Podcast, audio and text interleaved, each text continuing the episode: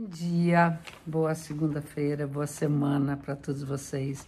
Sejam bem-vindas, sejam bem-vindos ao nosso céu da semana.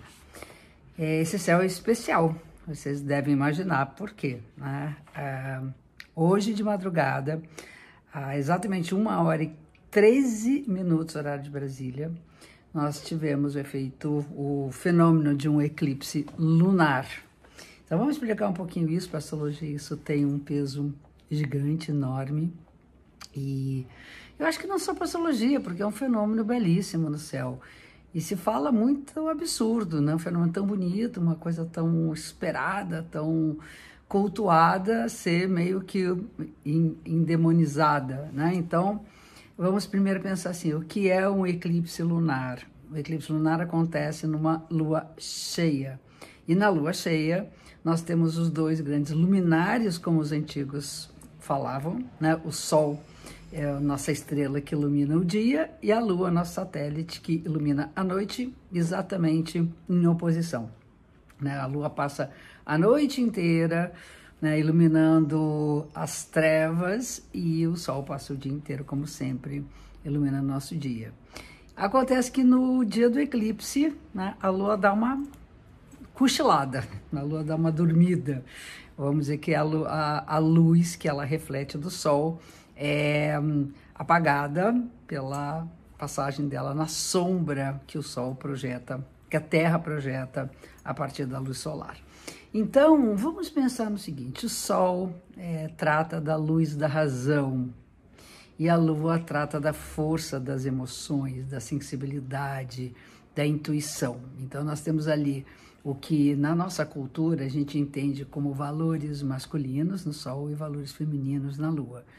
E o que se imagina é que ao apagar das luzes da Lua, nós teremos então um problema emocional, ou a gente não vai lidar com as emoções, muito pelo contrário. A gente tem que imaginar o seguinte: a Lua não tem luz própria, ela reflete a luz solar.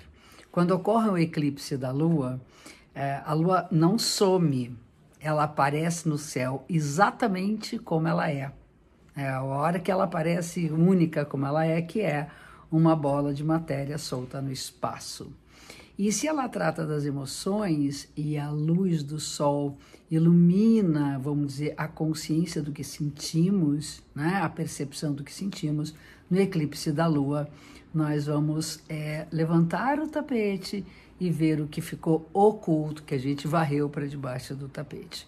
Acho muito importante todos nós, durante esse período, principalmente durante essa fase da lua até a próxima lua nova, mas nos próximos seis meses, a gente tentar fazer contato com aquilo que nós ocultamos de nós mesmos. É uma investigação do nosso inconsciente, é investigação daquilo que precisa ser trabalhado sob forma emocional, sob forma psicológica ou sob forma espiritual.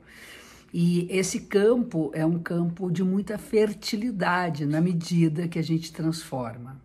Há o aspecto de que esse eclipse acontece numa lua cheia de touro, quer dizer, o touro de um lado, o sol no touro, que fala da materialidade da vida, da da bênção que é sabermos uh, conservar e preservar aquilo que é valioso na nossa vida, inclusive a própria materialidade das coisas, né? Cuidar do nosso corpo, do nosso planeta, daquilo que é matéria.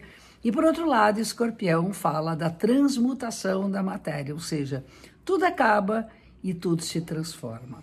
Qual o cuidado que a gente ter, tem que ter nesse eclipse quando a lua acontece no signo de Escorpião?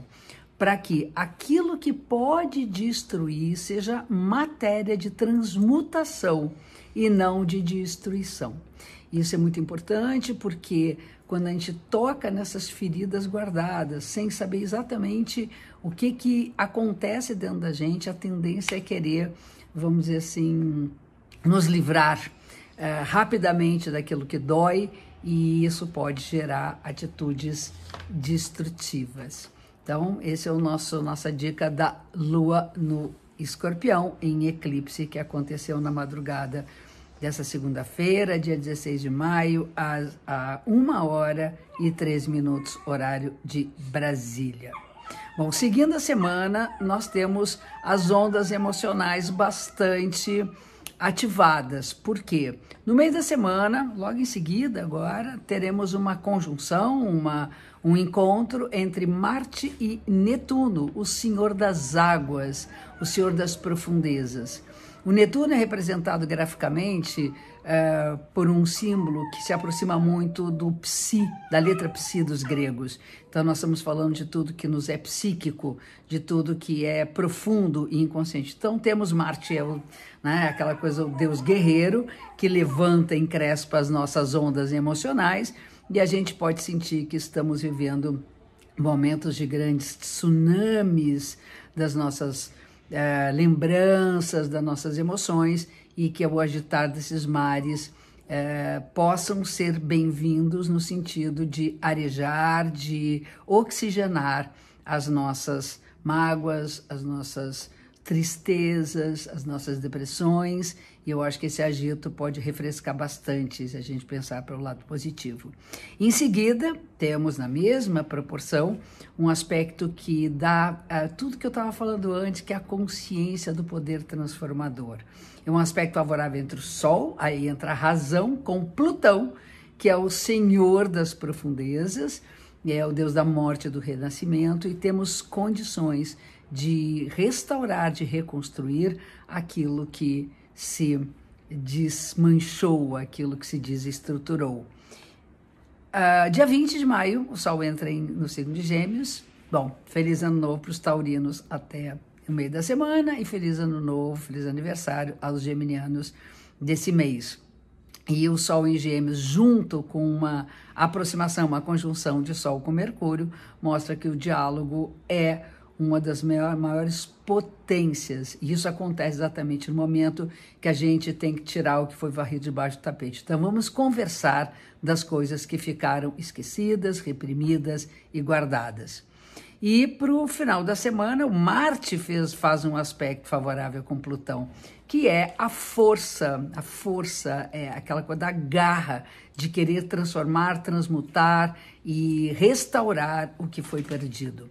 Então, eu acho que fica a dica da semana. É muito importante que a gente consiga usar o termo transmutação, transformação no lugar de destruição. É isso, meus amores uma boa semana para vocês. Eu quero convidar vocês. O link está na bio do Instagram está no, na descrição do vídeo no YouTube para uh, ah, se inscreverem na Semana da Astrologia, que breve eu vou lançar de novo. E são três aulas gratuitas que eu convido vocês para partilharem esse conhecimento tão maravilhoso que eu recebi e quero transmitir para vocês. Então, inscrevam-se, link na bio do Instagram e na descrição do vídeo tem o link também para o YouTube. Um beijo gigante, meus amores. Eu espero vocês na próxima semana, sempre às 10 horas da manhã, aqui nesses canais de comunicação. Um beijo enorme.